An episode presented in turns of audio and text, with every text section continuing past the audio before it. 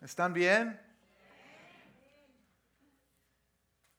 Vamos a seguir con los mensajes sobre la oración, que es el enfoque de este comienzo de este año. Y me emociona porque Dios está enseñándome a mí cosas que no había visto antes. Y es, para mí es un honor, un privilegio predicar eh, su palabra sobre este tema tan poderoso de la oración. Oren, oren conmigo, por favor, que el Espíritu de Dios abra y hable a nuestros corazones. Espíritu Santo, pedimos que tú nos hables, Señor, en este día, que nos des tu entendimiento, tu mente, tu palabra, tu verdad, Señor. Pedimos en el nombre de Jesús que no solamente escuchemos tu voz, sino Señor, que más allá seamos transformados por tu verdad en este día, Señor. Queremos poder orar conforme a tu voluntad y, conocerte más y más. Queremos alinearnos con tus propósitos, Dios. Queremos, Señor, ser un reflejo de lo que es, es tu voluntad en el cielo, Señor. Pido paz sobre tu pueblo para poder recibir y activar lo que estás hablando en el día de hoy. Lo pedimos en el nombre de Jesucristo. Amén. Amén. Bueno, eh, si, si ven a una persona como medio como dormido ya, despiértalo. Despiértalo. Amén. Es un buen día, es un día hermoso y su presencia es preciosa. Amén es, me da mucho gozo ver cada uno de ustedes, porque yo sé que están aquí conforme al propósito de Dios y con hambre, hambre de Dios y su palabra, ¿verdad? Voy a hablar sobre el tema de la oración que transforma. Digan conmigo, la oración que transforma. Yo estoy convencido que la cosa más importante que una persona puede hacer en la tierra es orar. A través de la oración recordamos y declaramos quién es Dios y quiénes somos nosotros. Amén. A través de la oración cultivamos una relación con Dios mismo. A través de la oración representamos y colaboramos con Dios y su voluntad. Son cosas grandes importantes. A través de la oración recordamos y mostramos nuestra dependencia de Dios. A través de la oración confesamos y recibimos perdón y también nosotros perdonamos.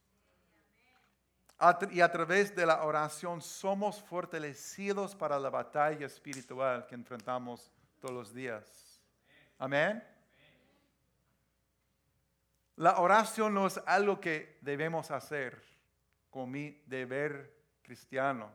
No, la oración es algo que necesitamos hacer. La oración cambia las cosas, pero primero cambia a uno. Amén. Puede decir eso otra vez. La, oración cambia las cosas. Por eso estamos orando por las personas en nuestras comunidades, porque creemos que Dios va a hacer algo. Pero primeramente la oración cambia a mí. Cambia a ti. Si, eh, usted estuvo aquí la semana pasada, recuerden que la pastora Darby, la pastora sobre el ministerio de oración en general, predicó un mensaje sobre la oración y el ayuno. A mí me impactó eh, lo que decía pastora Darby, que nuestras oraciones muchas veces no tienen el poder que quisiéramos debido a las influencias de la cultura en nosotros, o sea, el resultado y las actitudes del mundo que nos han formado. ¿Cuántos recuerden que habló de eso? Los discípulos preguntaban, Cristo, ¿por qué no pudimos echar fuera ese demonio del niño? Y le explicó. Y, pero Cristo había hablado de una generación malvada y que, eh, de, incrédula que no creían. Y, y Darby, había descubierto algo que me impactó, que es poderoso entender otra vez que las, decía que el mundo está en nosotros. En, nuestra carne, en nuestro espíritu, somos el templo del Espíritu Santo, somos hijos, pero tenemos una carne que todavía arrastramos influencias de la cultura, de la sociedad, del mundo que nos ha formado y ha formado nuestros modos de pensar y creer. Que el Espíritu de Dios quiere liberarnos de esas influencias, de esas cosas, para que operemos en las cosas del reino de Dios. Somos ciudadanos del cielo y del reino. Amén. En primer lugar. Tenemos un trasfondo, tenemos una historia, tenemos todo esto. Pero en primer lugar, aquel que ha puesto su fe en Jesucristo es un, ciudadano del cielo y del reino de Dios.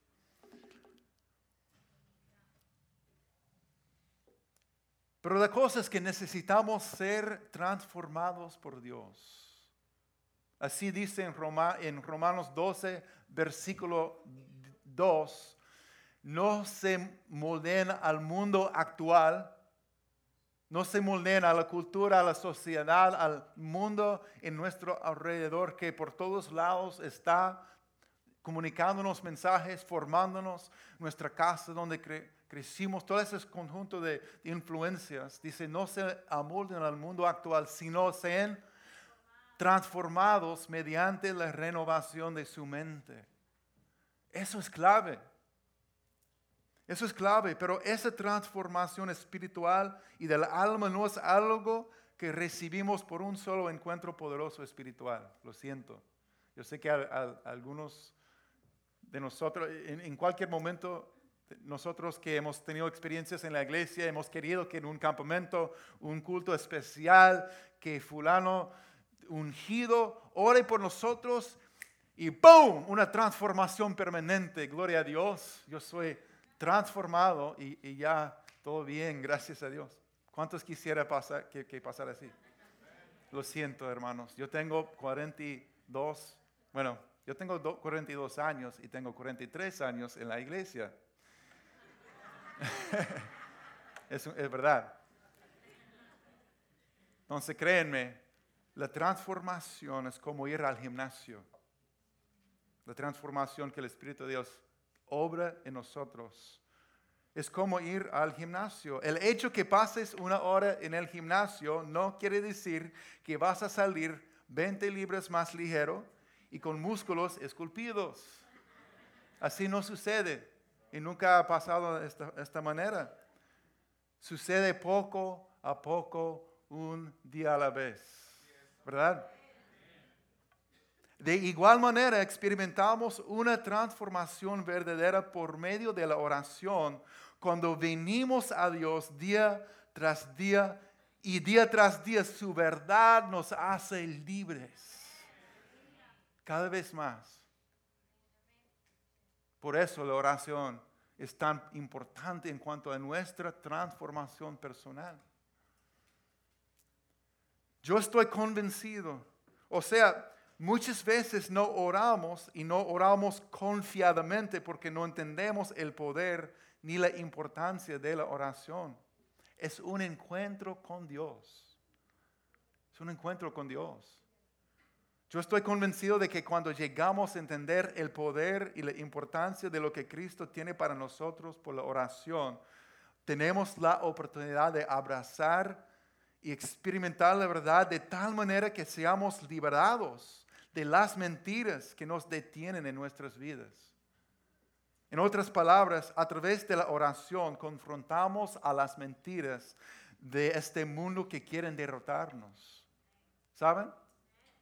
Y nos apropiamos más y más de las maravillosas verdades que nos hacen libres y poderosos en Cristo, día a día a día. Entonces vamos a mirar las verdades que nos transforman, que Cristo nos ha dado para orar todos los días. Al ser honesto, yo había pensado en este mensaje por hace varias semanas y pensaba, bueno, eso está bien. Después de este mensaje muy profundo y fuerte y poderoso de, Pastor Darby, nos, nos da Voy a hablar de algo como la oración en su forma básica para dar entendimiento a todos, porque es muy común que digamos, yo no sé orar, no sé entender bien orar. Entonces hay que tener una idea básica, cómo qué significa la oración, cómo oramos, qué decimos, esas cosas. Pero honestamente, cuando yo vine aquí con, mis con algunas cosas y ideas y notas que tenía de antes, yo vine aquí como hago los miércoles de mañana para interceder por la iglesia. Y Dios comenzó a, hablarme de algo más profundo, de, otras cosas que nunca había visto antes. Y es el texto que vamos a estar mirando es algo que he predicado varias veces, pero no había visto de esta manera. Y he hecho esta conexión con lo que la transformación y liberación que Dios quiere traer a nuestras vidas, transformándonos por su verdad día a día.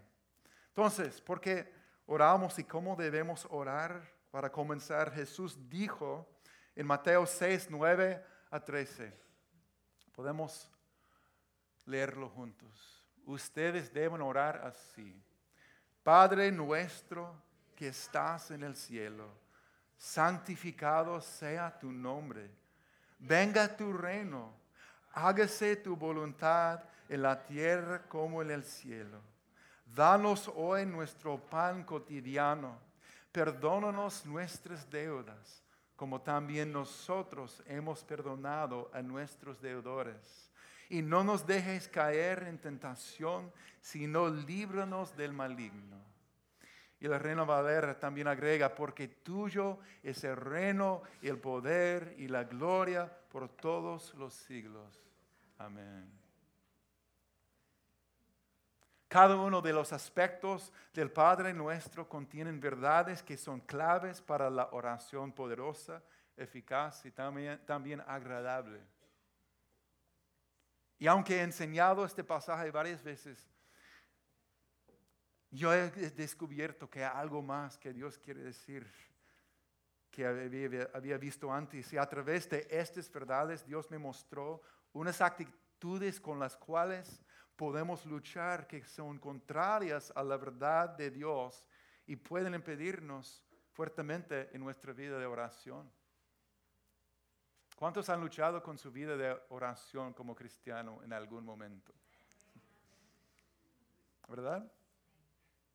Gracias. Puede ser una lucha, puede ser que uno dice, ah, yo sé que necesito orar, pero te, te, te, sientes, te sientes y, viene a la mente todo menos Dios. Todo lo que tengo que hacer, todos mis problemas, pensamientos que, wow, eso viene del enemigo, no sé qué.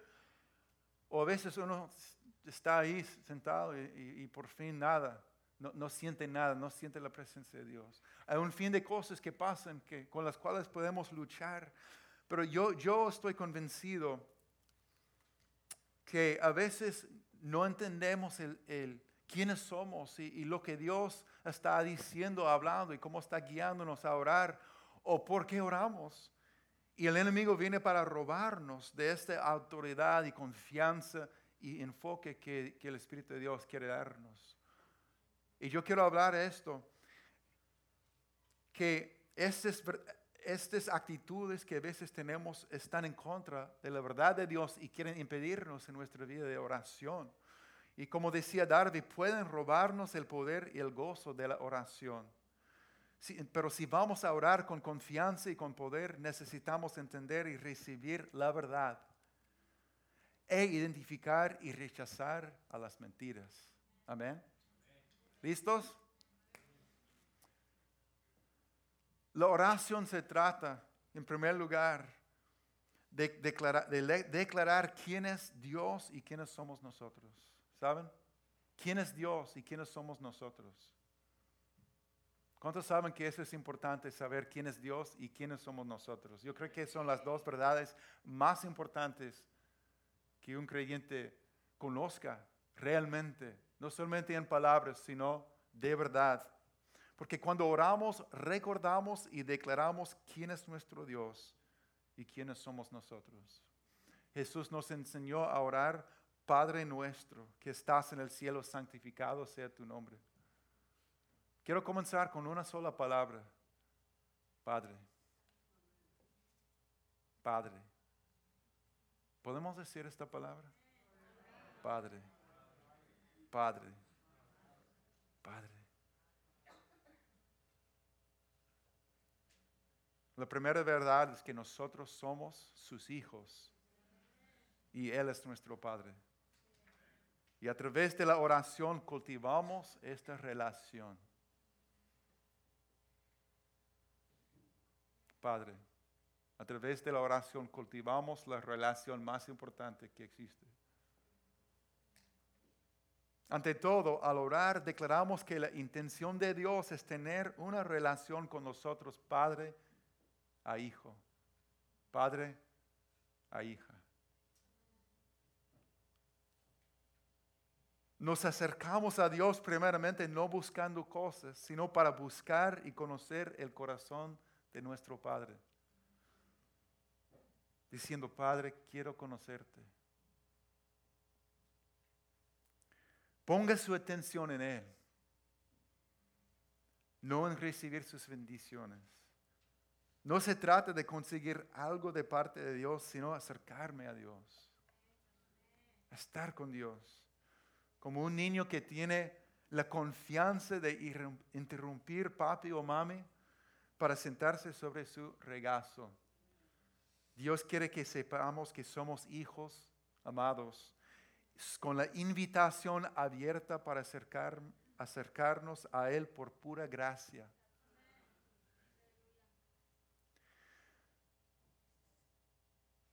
Yo sé que algunos al escuchar estas palabras sienten un gozo, una alegría en su corazón. ¡Wow! Qué bendición recordar que, eh, oremos de esta manera, Padre. Otros en su mente saben que es bíblico, pero en sus emociones están luchando luchando fuertemente, haciendo la pregunta, ¿cómo realmente puedo saber? ¿Cómo puedo tener la confianza para acercarme a Dios como hijo. Yo entiendo. Hermano, gracias a lo que Jesús ha hecho dando su vida en rescate por usted y yo podemos llegar a ser amados hijos por la fe. Jesús mismo dijo en su palabra en Juan 1, versículo 12, pero a todos los que creyeron en Él, y lo recibieron, les dio el derecho de, llegar a ser qué? Hijos de Dios. A todos los que creyeron en Él, dice Jesucristo, y lo recibieron, les dio el derecho o la potestad, la autoridad, el derecho de llegar a ser hijos de Dios. Es una identidad nueva que nos da por la fe en Él.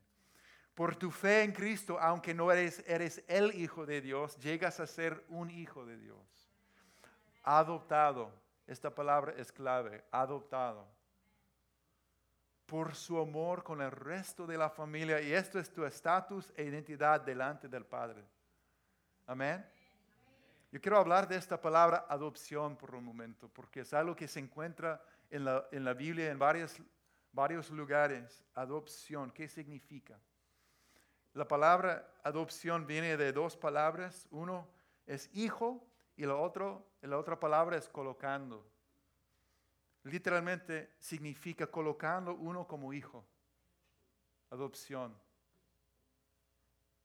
En el mundo greco-romano, los ricos y los grandes practicaban la adopción. Serías escogido y nombrado hijo por una familia de influencia. Muchas veces si una familia no tenía un heredero varón, adoptaban inmediatamente, aun si fuera anteriormente un esclavo, llegaba a ser el heredero de todas las riquezas y privilegios de su familia adoptiva. Y yo no tengo duda que Pablo tenía estas ideas en mente cuando escribió Romanos 8, diciendo que Dios nos adoptó como sus propios hijos. La adopción simboliza el amor y la gracia de Dios al aceptar a los creyentes como miembros íntimos de su familia. He sido adoptado, ha sido adoptado. Pero si escuchas la voz de su espíritu en tu corazón, te dice quién eres. ¿Cómo sé? Eso es lo que dice Romanos 8, versículo 15 a 17. Dice, y ustedes no han recibido un espíritu que los eh, esclavice al miedo. En cambio, recibieron el Espíritu de Dios cuando Él los adoptó como sus propios hijos. Ahora lo llamamos Abba Padre. Pues su Espíritu se une a nuestro Espíritu para confirmar que somos hijos de Dios. Así que somos aquí, así que como somos sus hijos, también somos sus herederos. Voy a parar ahí por el momento. Aquí es donde el Espíritu de Dios comenzó a revelarme la verdad que yo, que declaramos por la oración, que con solo decir Padre, con solo decir Padre, confronta las actitudes y mentiras que nos han venido de este mundo. Voy a explicar. Siguen conmigo. Padre, Padre, esta, esta verdad confronta un espíritu huérfano. Padre, al comenzar orando diciendo una sola palabra, Padre, esta verdad confronta un espíritu huérfano. Dice, y ustedes no han recibido un espíritu que los esclavice al miedo. Amén. En cambio, recibieron el Espíritu de Dios cuando Él los adoptó como sus propios hijos. Voy a explicar, cuando digo un espíritu huérfano, me refiero no a un, fantasma que, invisible que nos sigue y, y nos tormenta. Estoy hablando más bien de una actitud o mentalidad de una persona que no tiene padre y no ha, o no ha disfrutado de una buena relación con un padre y se ha acostumbrado a vivir así. Por ejemplo, mi papá y mis tíos. A los 11 años de edad, mi, mi papá era el tercer hijo. A los 11 años de edad, mi, mi abuelo, que nunca conocí, había se había apartado de los, caminos de Dios, estaba en un lugar donde no debería de estar, le pasó un accidente y murió. Y toda mi vida, aunque yo no entendía como niño y joven qué significaba, qué estaba observando, veía, en mis tíos, uno, eh, yo veía un vacío. En uno se metió en varios vicios, problemas con dinero, con relaciones, con adicción y, muchas veces perdía todo lo que tenía. Mi otro tío estaba fuertemente, tenía adicción al alcohol casi toda su vida. Mi papá era un, religioso. Él creció en, en la iglesia evangélica. Gloria a Dios. Él amaba leer y estudiar la Biblia. Fuimos a todos los cultos. Fuimos a las conferencias toda nuestra vida en cosas cristianas, pero había un vacío, un dolor en su interior. Y, yo escuché que él decía en varias ocasiones, no sé por qué, pero lucho, no puedo recibir el amor de Dios. Tenía mucho conocimiento, cantaba los himnos de memoria y todo eso, pero había algo en su interior que yo puedo llamar ahora como un espíritu huérfano. Y luchaba como no, no, no era muy capaz de recibir el amor de un padre, la aprobación, la aceptación. Y buscaba en líderes, en jefes, en pastores, buscando un papá.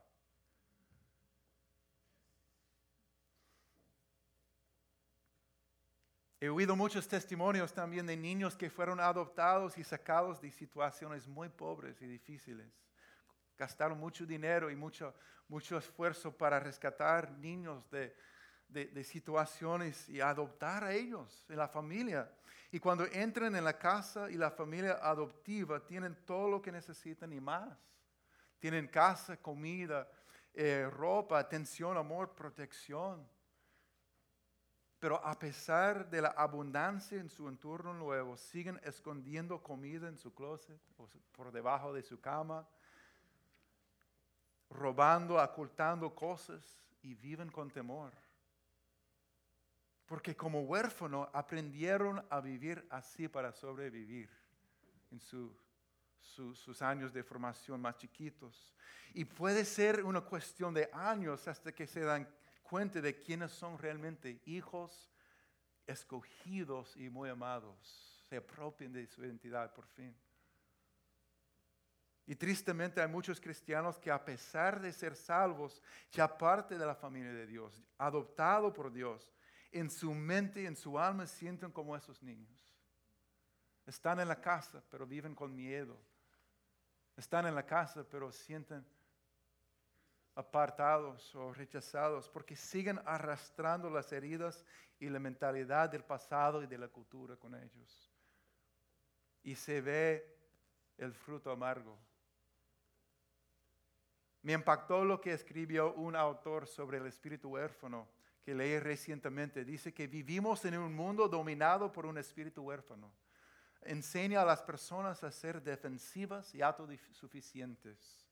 Resiste la vulnerabilidad y la dependencia que pide al Padre Dios cuando asumimos los valores de su reino. Hemos sido entrenados por un mundo huérfano que dice que debemos demostrar que somos capaces de hacerlo. Esta es una mentira religiosa. No estamos construidos para la independencia. De hecho, en el momento en que decidimos matar nuestra independencia, admitir nuestra propia incapacidad, rendirnos y mirar al Padre, es el momento de nuestra mayor victoria. Amén. El espíritu huérfano nos esclaviza el miedo. Antes de, porque antes de ser adoptados, eres esclavo del temor y tenías buenos motivos para hacerlo. Eh, un espíritu huérfano nos dice que no pertenecemos, que no hay lugar para mí en la casa ni a la mesa del Padre. Tengo que pelear para conseguir cualquier cosa. Siempre me siento que estoy mirando por la ventana a los hijos que tienen su lugar en la mesa del papá. Mirando por la ventana a los que disfrutan los demás. Un espíritu huérfano me dice que estoy ignorado y desprotegido y por tanto me toca defenderme a mí mismo. Esa mentira nos roba la intimidad con Dios, ¿verdad? Y el poder de dar y recibir el amor con Dios y otras personas también. Podemos sentarnos y decir, Padre, pero esa palabra está en la mente y en la lengua, pero por alguna razón lucha para bajar al corazón. Un espíritu huérfano a menudo nos hace sentir solos, rechazados y lejos de Dios y los demás. Ven al ver que otros estén bendecidos por Dios Padre, uno piensa, ¿por qué yo no? Porque yo no, parece que yo no soy un hijo tan favorecido como los demás. Y no somos capaces de celebrar la bendición de otros. Porque cuando otro gana, yo pierdo. Eso es un espíritu huérfano. Nos deja sin identidad buscando quién soy. ¿Quién soy? El espíritu de huérfano nos esclaviza al miedo, preocupado que no tenemos y nunca tendremos lo suficiente. Aunque venga bendición, es cuestión de tiempo que otra vez no voy a tener.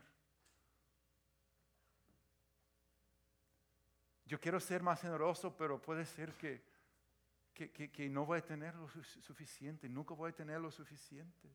El espíritu del mundo es así, nos enseña a defendernos y en vez de vivir por fe, vivir por miedo. Pero Dios Padre está diciéndonos, no, venga a mí, venga a mí, como quiere decirnos quiénes somos, amén. Como el padre en Lucas 15 le dijo al hermano mayor que se quedaba en la casa trabajando, hijo mío, es una identidad, amén, hijo mío, siempre estás conmigo y todo lo que tengo es tuyo. Hijo mío, hija mía, siempre estás conmigo y todo lo que tengo es tuyo. No hay hijos de segunda clase en el, reino de Dios. Mira lo que dice. Así que al, comenzar a orar como Jesús nos enseña con la palabra Padre, es esencial que entendamos el peso y la grandeza de esa declaración. Lo siento, no, no puedes llegar al Padre. Un día mi papá llegó a los, se levantó muy temprano, se acercó a Dios y había escuchado una prédica diciendo, tienes que ser muy honesto, derramar tu queja delante de Dios, que a veces es, es necesario. Y se sentó diciendo, mira, he luchado, he tenido problemas, yo no he tenido un padre a mi lado. ¿Qué pasa? Un resumen. Y Dios escuchando hasta que no tenga más palabras y le dice a su espíritu, he sido tu padre por 25 años. Para él fue, fue poderoso, fue algo profundo. Pero lamentablemente no fue una transformación magia, magia o completa en ese momento porque nos toca venir todos los días a la presencia del Padre y a decir, Padre nuestro, Padre Yo lo digo, mi papá se murió hace 10 años. Padre, yo necesito un papá. Aconsejame, ¿qué hago? ¿Cómo vivo? No puedo hacer esto solo. Y está ahí todos los días, porque Él quiere hablarnos y decirnos quiénes somos todos los días. Quieres decir que está con nosotros. Mira lo que dice Gálatas 4, versículos 5 a 7. Dice que Dios envió a su Hijo Jesucristo para rescatarnos. ¿A fin de qué? A fin de que fuéramos adoptados como hijos. Ustedes ya son hijos. Dios ha enviado a nuestros corazones el espíritu de su Hijo que clama, Abba Padre. Así que ya no eres esclavo, sino hijo, y como eres hijo, Dios te ha hecho también heredero. Es la verdad que nos hace, nos hace libres, amén. El Espíritu vive en ti para recordarte que ya no eres un huérfano, y si eres un hijo de Dios, también eres un heredero de Dios y coheredero de Cristo. Y si eres un heredero, de todas las cosas junto con Cristo, también serás glorificado con Él. Una vez estuviste solo, abandonado, impotente espiritualmente, eres huérfano. Eras, eras huérfano. Ahora has recibido una adopción sobrenatural, una herencia infinita, una gloria inimaginable y el Padre de los padres porque oramos, recordamos quién es Dios y quiénes somos nosotros. Entonces, ¿cómo me libero de un espíritu huérfano? Acercándome al Padre una y otra vez para que me hable la verdad, para que me ministre a mí y que yo lo adore a Él. Amén. ¿Cuál es la verdad? La verdad es que hemos recibido el espíritu de adopción recibieron el Espíritu de Dios cuando Él los adoptó como sus propios hijos. La verdad es que ahora los llamamos Abba Padre. Eso es de Romanos 8, otra vez. Abba es una palabra del idioma arameo que hablaba Jesús. Y quiere decir papá o papito. Tengo una confesión. A veces lucho a decirle así, papi, papito, ya soy, ya soy hombre.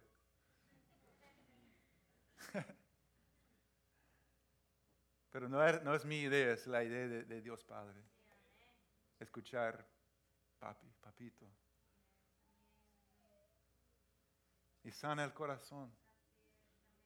Renueva el alma fortalece al débil. Se usa como el término de cariño, Abba. Un término de cariño tierno por un hijo amado, es decir, en una relación afectiva y dependiente con su padre, papá, papito. ¿Qué nos dice sobre la oración? Que hay una confianza, intimidad que podemos tener al orar al Padre, papito. Amén. Y esta verdad confronta directamente el, espíritu huérfano. ¿Y cómo sabemos que es así? ¿Cómo sabemos que esto es verdad? no, en la mente, sino en, nuestro espíritu. Pues dice, su espíritu se une a nuestro espíritu para confirmar, para decirnos que somos hijos de Dios. Tenemos que quitar todas las distracciones, las cosas que están en nuestras mentes, ese programa, esas cosas que vemos y escuchamos y, que, que llenan nuestro ser para poder escuchar la voz del Espíritu diciéndonos, eres hijo, eres hija. A veces toma tiempo, a veces hay que apartarnos por cuestión de, mucho tiempo, pero vale la pena escuchar del Espíritu Santo. Eres hijo, eres hija, amén. El Espíritu Santo que habita en cada creyente te confirma que es así, está trabajando para guiarte a experimentar esta realidad en tu vida. Hermano, amigo, el Espíritu Santo te ha guiado a esta iglesia no principalmente para que fueras una buena una persona mejor. Yo sé que muchos dicen, yo necesito ser una persona mejor, voy me tengo que ir a la iglesia, ¿verdad? No se trata principalmente de eso, sino estás aquí porque el Espíritu de Dios quiere revelarte quién eres y quién es Dios.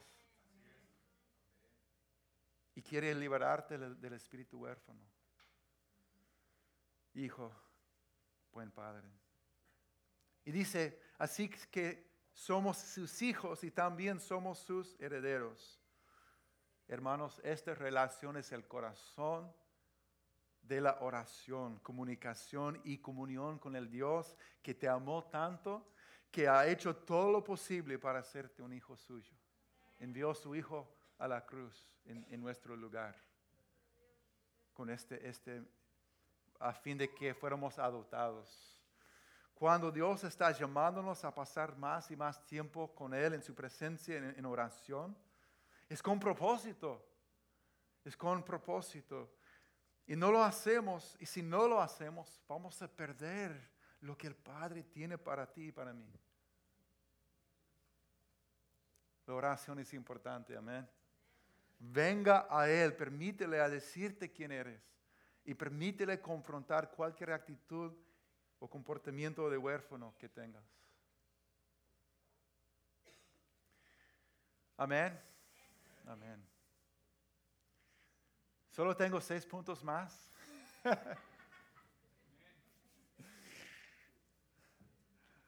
no se preocupen. Los otros puntos son mucho más cortos, pero eso fue muy importante. Amén. Dios es un Dios personal. Pero no solamente es, un, es el Padre mío o tuyo, es el Padre nuestro. Padre nuestro. Somos parte de una gran familia. Y cuando oramos, recordamos y nos unimos a esta familia.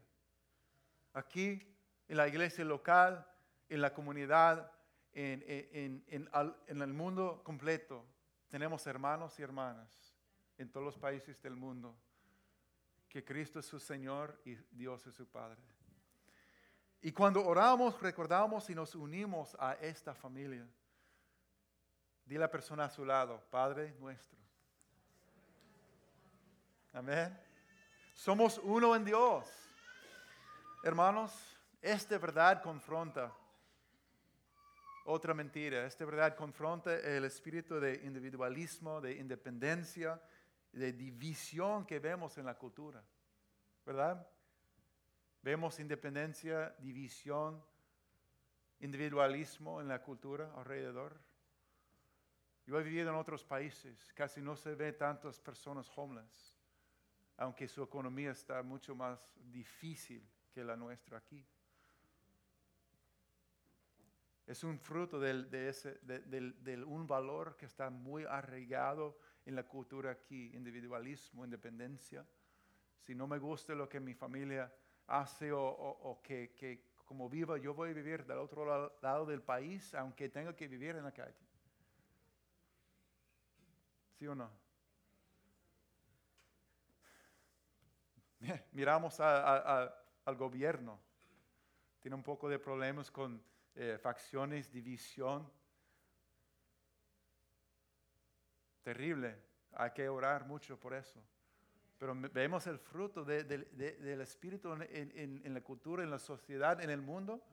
Y es fácil ver, mira, el gobierno está disfuncional, pero tristemente vemos también en la familia de Dios, cuando no, no recordamos que somos parte de un gran, una gran familia, que vemos también divisiones. A veces somos muy conocidos por las facciones, las divisiones. No, sí, no, yo, yo voy a hacer lo que yo quiero hacer, yo voy a hacer lo que yo quiero hacer. Nos dividimos. Y Dios quiere que vengamos a, Él todos los días. Y cuando oramos, Padre nuestro, hay que orar por nuestros hermanos y nuestras hermanas. Si hay alguien con lo cual tenemos una diferencia, un conflicto, una ofensa, cualquier cosa que quiere dividirnos, no podemos permitir eso. ¿Por qué? Porque tenemos un solo Padre. Y esta verdad confronta ese espíritu. No podemos aislarnos o ignorar los demás porque en Cristo ya somos de la misma familia.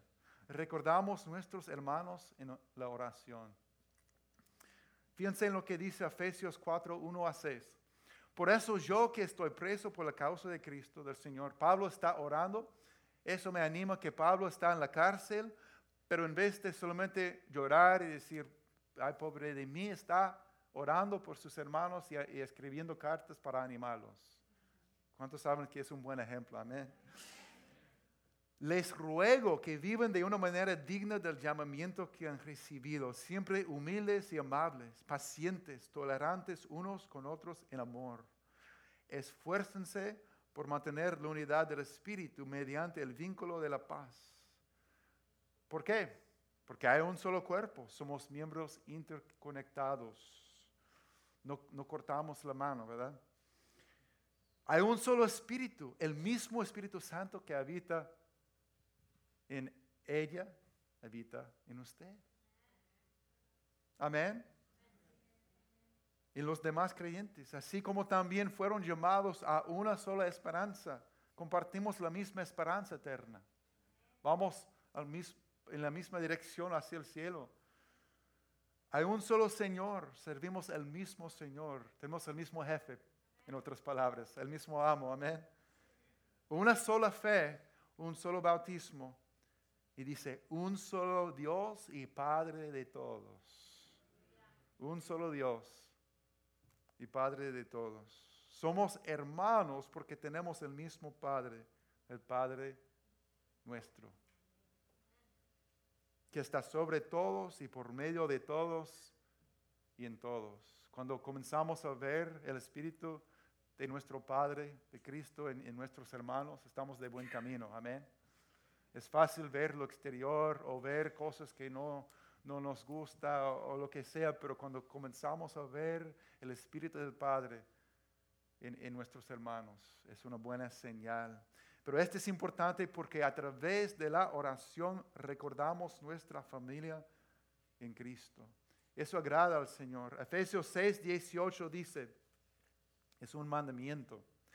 Oren en el Espíritu en todo momento y en toda ocasión. Manténganse alerta y sean persistentes en sus oraciones por todos los creyentes en todas partes. ¿Para quién estemos orando? Amén. Los creyentes, nuestros hermanos y hermanas, manténganse alerta para saber cuándo y para quién el Espíritu Santo quiere que estemos orando. Obviamente uno no puede estar orando por tres billones de, hermanos en Cristo a la vez. Sería mucho, ¿no? Sería imposible. Pero el Espíritu Santo toca tu corazón, pone en tu mente un hermano, un hermano, una persona. Y puede ser que ellos necesiten nuestra oración en ese momento. Oremos por ellos pausamos pensando en la familia de Dios, Señor, para quién debo orar. Dios va a poner personas en tu mente. Yo tenía un ejemplo, pero no tengo tiempo a compartir para otra ocasión. Pero tienen historias, ¿verdad? De, momentos cuando Dios te llamó a, orar por la familia de Dios. Hizo algo. Creo que solo me, tengo tiempo para, para hablar de otro tema muy importante y quizás en el futuro voy a hablar de los otros, pero cada uno de, los puntos del Padre nuestro confronta mentiras, actitudes y cosas que nos han formado, que nos influyen del mundo, que tenemos que confrontar y intercambiar por la verdad de Dios. Él es Dios y, y Rey, somos sus representantes. Dice, venga tu reino, hágase tu voluntad en la tierra como en el cielo. Hay una verdad muy profunda y poderosa para usted y yo aquí. Lo que Dios hace en la tierra, Él hace a través de las personas. Él lo hace por medio de su pueblo.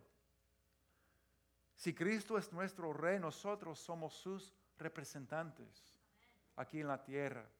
Oramos, Señor, hágase tu voluntad. ¿Dónde?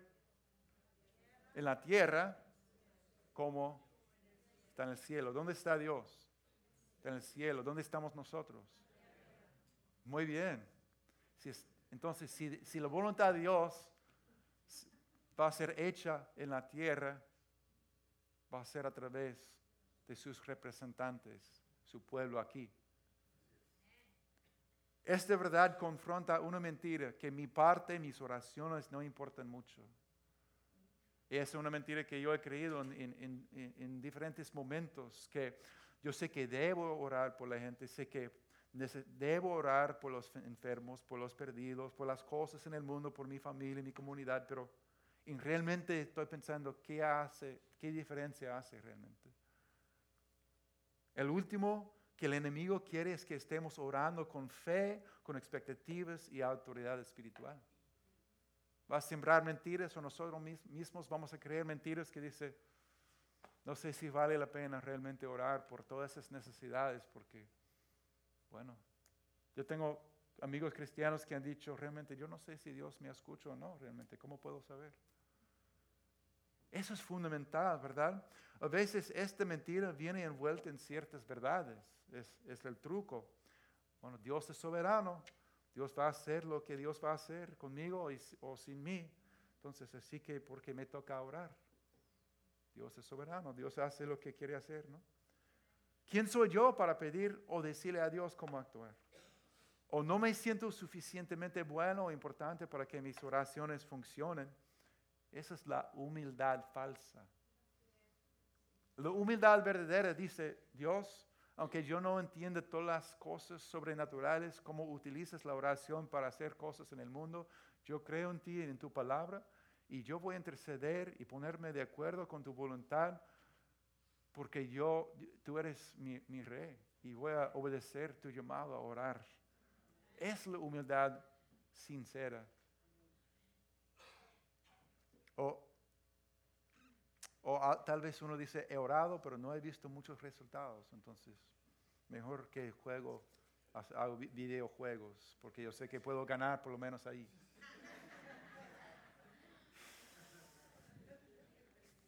Creo que hay un poco de verdad en eso.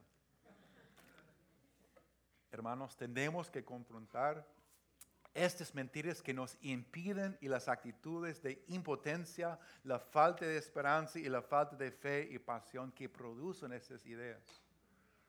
Yo he pasado por momentos cuando yo, aún siendo cristiano por mucho tiempo, conociendo la Biblia, poco a poco dejaba de interceder porque creía mentiras que mis oraciones no fueran tan necesarias. Dios es soberano, va a hacer lo que va a hacer.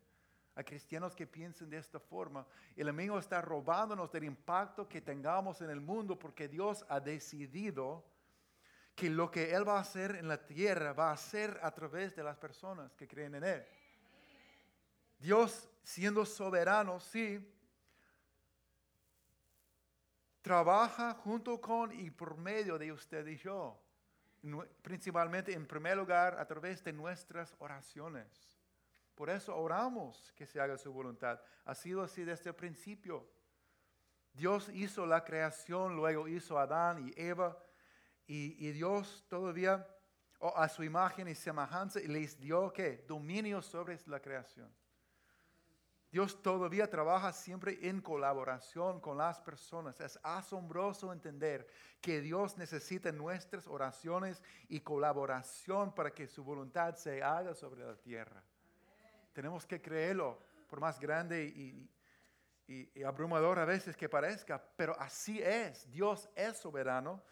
Si todo todo lo puede hacer, pero Dios necesita y pide tu participación aquí en la tierra porque así lo diseñó Él. Dios está esperando nuestras oraciones para actuar en la tierra en muchas cosas.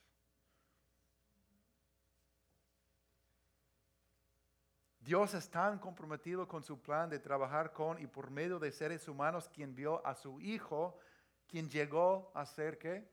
Hombre. Cristo vino no solamente para revelarnos al Padre, sino también para, em, para hacer las obras del Padre. Dios está esperando nuestras oraciones. Y Dios, y Jesús, cuando estaba a punto de irse, dijo algo asombroso a sus discípulos. Dijo, como el Padre me envió a mí, así yo los envío a ustedes. Somos sus representantes. Quiere decir rey presentar Cristo y su voluntad, representar el reino de Dios aquí en la tierra.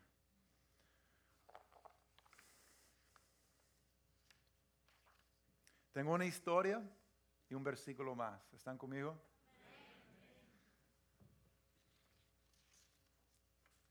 Leí recientemente de un equipo misionero que no sé exactamente cuándo fue, pero en, los años anteriores, fue un, viaje a un país eh, latinoamericano donde habían eh, ido varias veces para ministrar y, trabajar con personas de necesidad y compartir el Evangelio. Pasaron una noche en la capital del país y el próximo día fueron al aeropuerto porque meses antes habían arreglado planes allí para ser llevados por avión a ciertos lugares aislados donde había mucha necesidad. Pero cuando llegaron al aeropuerto les decían que no iban a poder llevarlos hoy, sino que regresaran el próximo día. Pero ellos sentían la urgencia en sus corazones a salir hoy. Así que seguían pidiendo, entrando en diferentes oficinas, hablando con oficiales. Pero todos decían que no será posible que no hay manera que, porque no, porque no simplemente vayan a disfrutar la ciudad, ciudad otro día. Pero seguían negociando durante tres horas, hasta que por fin les dijeron, pues está bien entonces, vámonos, suben al avión, vamos a llevarlos. Después de tres horas luchando, y subieron rápido y fueron lejos de la capital. Esa noche, en la capital, un terremoto muy fuerte golpeó la ciudad que mató 30 mil personas en 34 segundos. Si ellos hubieran quedado en la ciudad otra noche como pedían, miembros del equipo hubieran sido lastimados o muertos. Y era cierto porque cuando regresaron pudieron ver el edificio donde se quedaron escombros cubriendo las camas. Y la conexión a la oración es que había una intercesora lejos, en casa, en su país, que recibió una carga fuerte en su espíritu a orar por ese equipo. El segundo, segundo día de su viaje, precisamente por tres horas ella estaba en intercesión intensa a favor de ellos. ¿Saben cuáles tres horas fueron?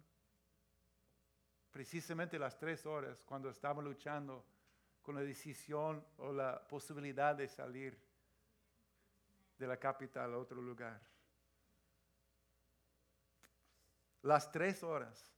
Sí, no sabían que sus vidas estaban en peligro, pero Dios sabía. La intercesora tampoco sabía. Solo sabía que por alguna razón tenía una carga fuerte a orar por ellos esas tres horas. Ella respondió y colaborar, colaboró con Dios para protegerlos. ¿Cuántos lo creen?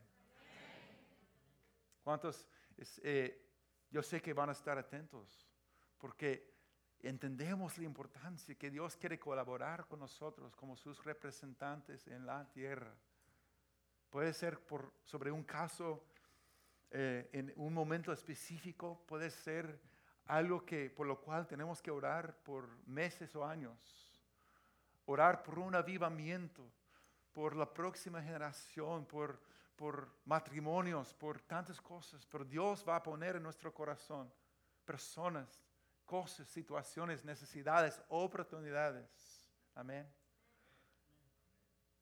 Pero milagrosamente en su soberanía Dios está esperando que colaboremos con Él porque somos sus representantes aquí en la tierra para que se haga su voluntad aquí como está en el cielo.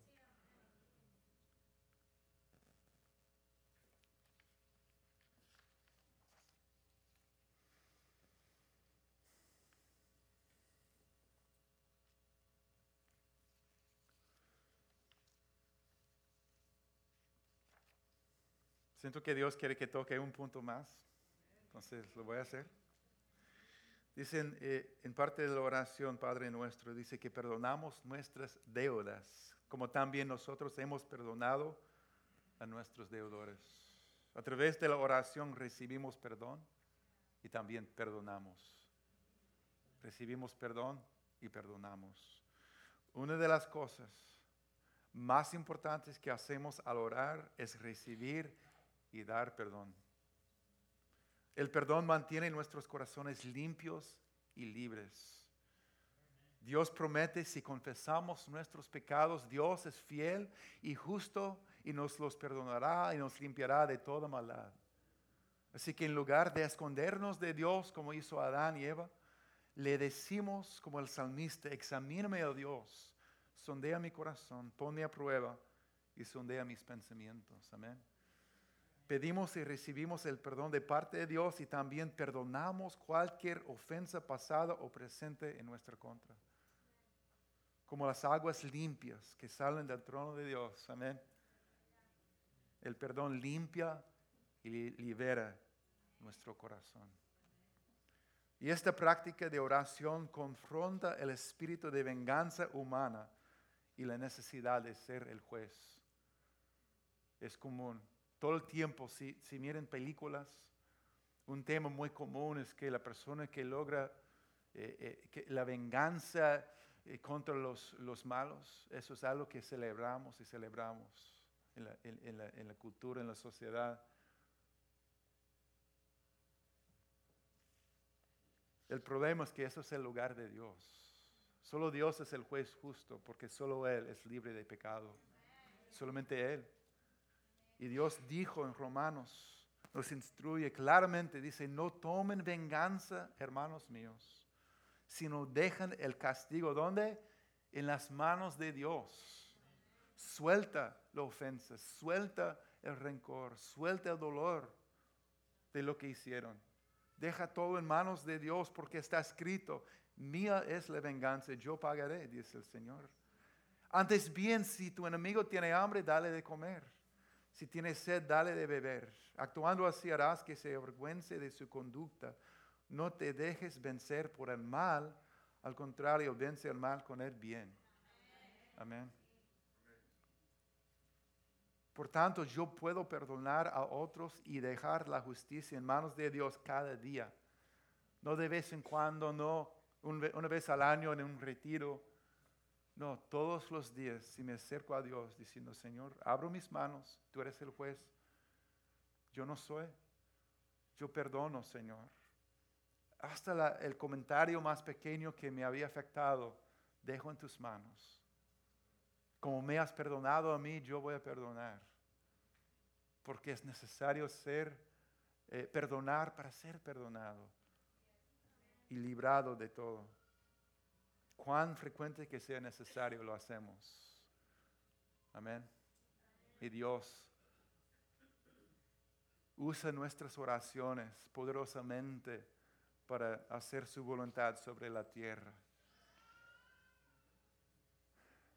Si tal vez en esta mañana, esta tarde estás aquí y te identificas con algo que yo he hablado, el espíritu huérfano. Tú quieres poder decir, Padre, de corazón, sabiendo que eres un hijo o una hija amado, amada. Quizás reconoces como mi papá cosas que has arrastrado y actitudes y esos sentimientos que porque yo estoy afuera y otros tienen un lugar a la mesa. Es una mentira que el Espíritu de Dios quiere romper en nuestro, nuestra alma. Porque el Espíritu de Dios está hablándote, diciéndote quién eres en el día de hoy. Amén.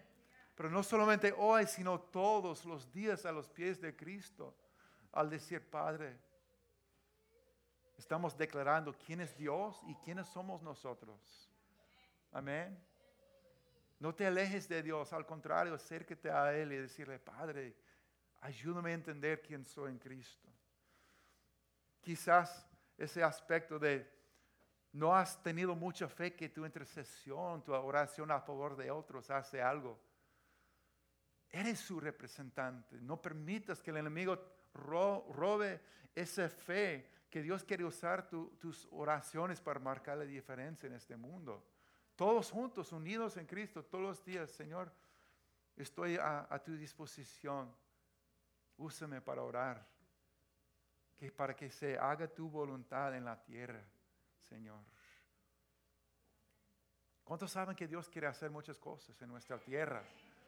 ¿Cuántos saben que Dios está esperando a nosotros llenar esta canasta con peticiones, orar por las personas, por las familias, por nuestras vidas, por las cosas? según su espíritu nos guíe. Amén. O, tal vez estás limitado en tu vida de oración por el falta de perdón, la falta de perdón. No has, no has recibido el perdón pleno de Dios, pero tampoco has podido perdonar a las personas que te han ofendido, te ha hecho daño. Dios quiere limpiar y liberar tu corazón, hermano, hermana con un grado de mostaza de fe que dice, Señor, yo en mis emociones no me siento capaz de perdonar, pero yo quiero, yo voy a tomar la decisión y confiar que me vas a dar el poder para perdonar hoy y mañana y el día siguiente, cuán frecuente que sea necesario, porque yo quiero tener un corazón libre y limpio. Amén. Y quiero que mis oraciones sean poderosas y eficaces para ti. Amén.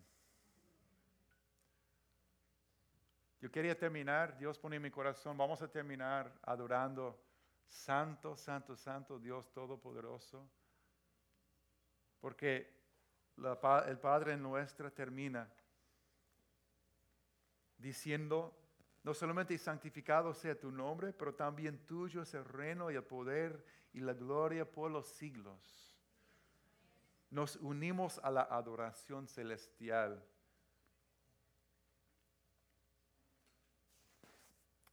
se vio en Apocalipsis 5, de ese viene esa canción, que se vio un retrato de la adoración celestial Dice, miré y oí la voz de muchos ángeles que estaban alrededor del trono de los seres vivientes y de los ancianos.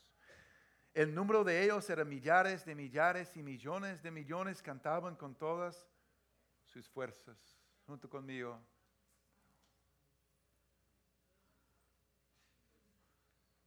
Dice, digno es el cordero que ha sido sacrificado de recibir el poder, la riqueza y la sabiduría, la fortaleza y la honra, la gloria y la alabanza. Y oí cuánta criatura hay en el cielo, en la tierra y debajo de la tierra, en el mar y todos en la creación que cantaban al que está sentado en el trono y al cordero, sean la alabanza y la honra, la gloria y el poder por los siglos de los siglos. A través de la, de la oración nos quitamos del centro de mi pequeño mundo donde yo siento que cuando me levanto en la mañana todo se trata de mí, mi necesidad, mi cansancio, mi hambre, mi todo. Pero cuando oro, yo comienzo a declarar a quién es la autoridad, el poder, el, el porqué de todo. Es Dios. Y pongo Dios en el centro de todo junto con el cielo que le alaba en todo momento. hoy para siempre. Amén. Es su nombre, su gloria que es, que es todo. Entonces le invito a cerrar tus ojos conmigo en este momento. Esta es una oportunidad especial, hermanos, porque Dios está hablándonos.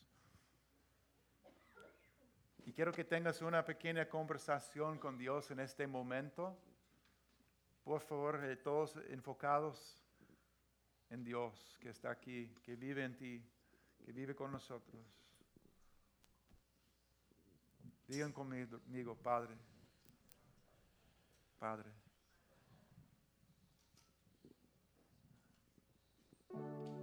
Tengan esta conversación, tenga esta conversación diciendo, Señor, Dios, Dios Padre, yo quiero conocerte como el buen Padre que eres. Quiero entender qué significa que soy un hijo amado. Revélame tu corazón, revélame tu amor, libérame de cualquier espíritu huérfano que me ha afectado en mi vida, Señor. Ayúdame a venir a ti todos los días para escucharte, hablándome la verdad.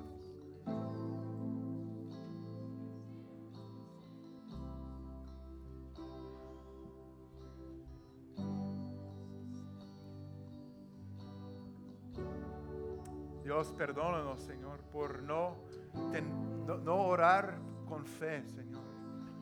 Cualquier mentira que hemos creído que nuestras oraciones no son importantes, declaramos que somos tus representantes, Dios. Estás llamándonos a orar conforme a tu voluntad, Señor. Y si en esta mañana, esta tarde necesitas recibir el perdón de Dios, pero también necesitas perdonar Solamente dile, yo perdono, yo recibo tu perdón, yo recibo tu perdón. Pero también yo, yo quiero perdonar como me has perdonado a mí.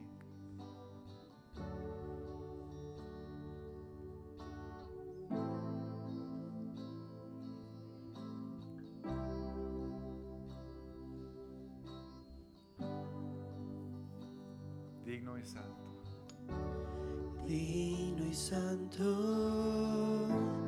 el Cordero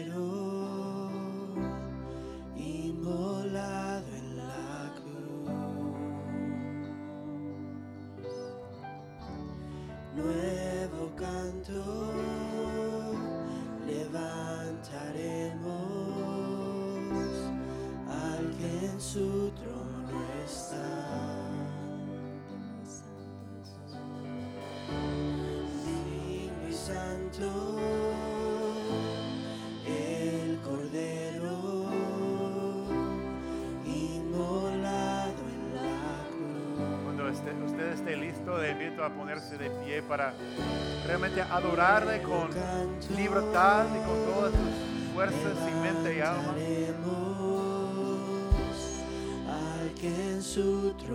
Con manos levantadas de Él se trata todo, la honra, la gloria, el poder, el porqué de todo. Eres Dios Todopoderoso, ¿quién fue, quién es y quién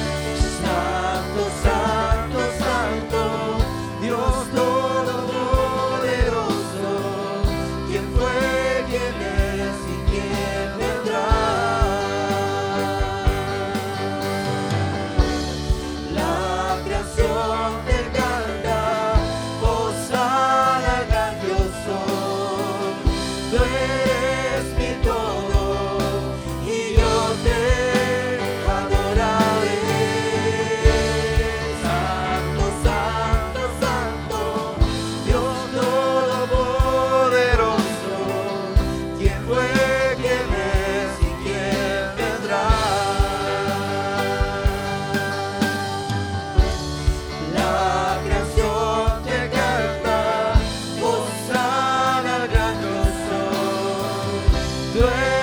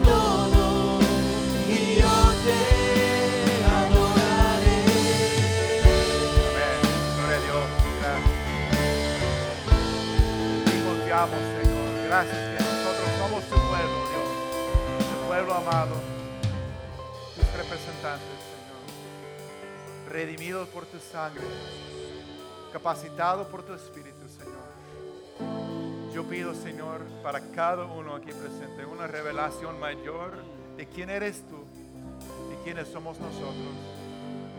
Día a día, Señor. Te decimos sí, Señor, a tu voluntad, a tus planes, a tu reino. En el nombre de Jesús. Amén. Amén.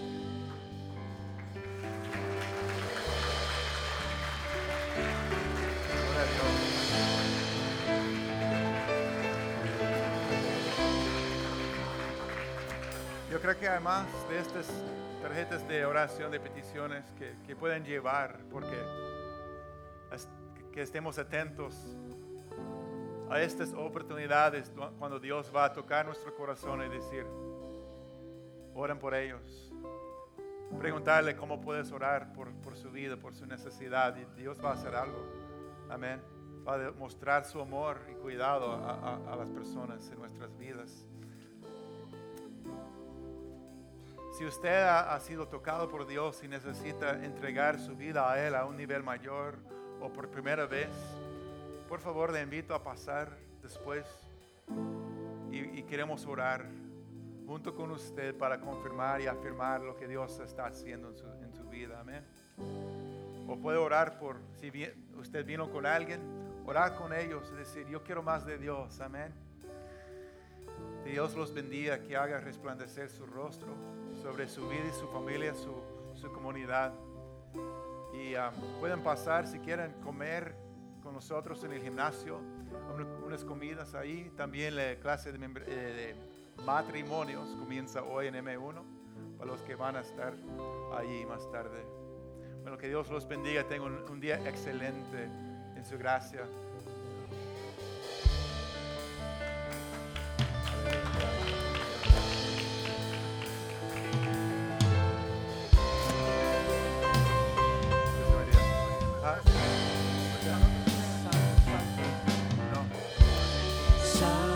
Santo, santo, Dios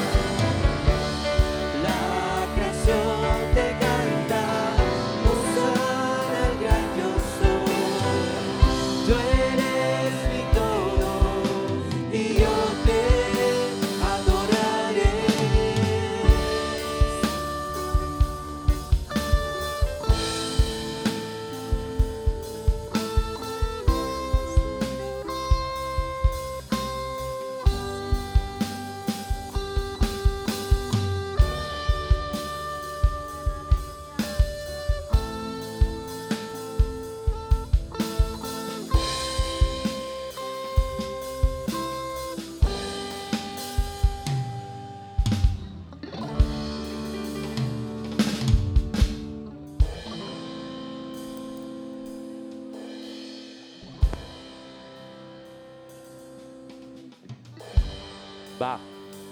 Valentín.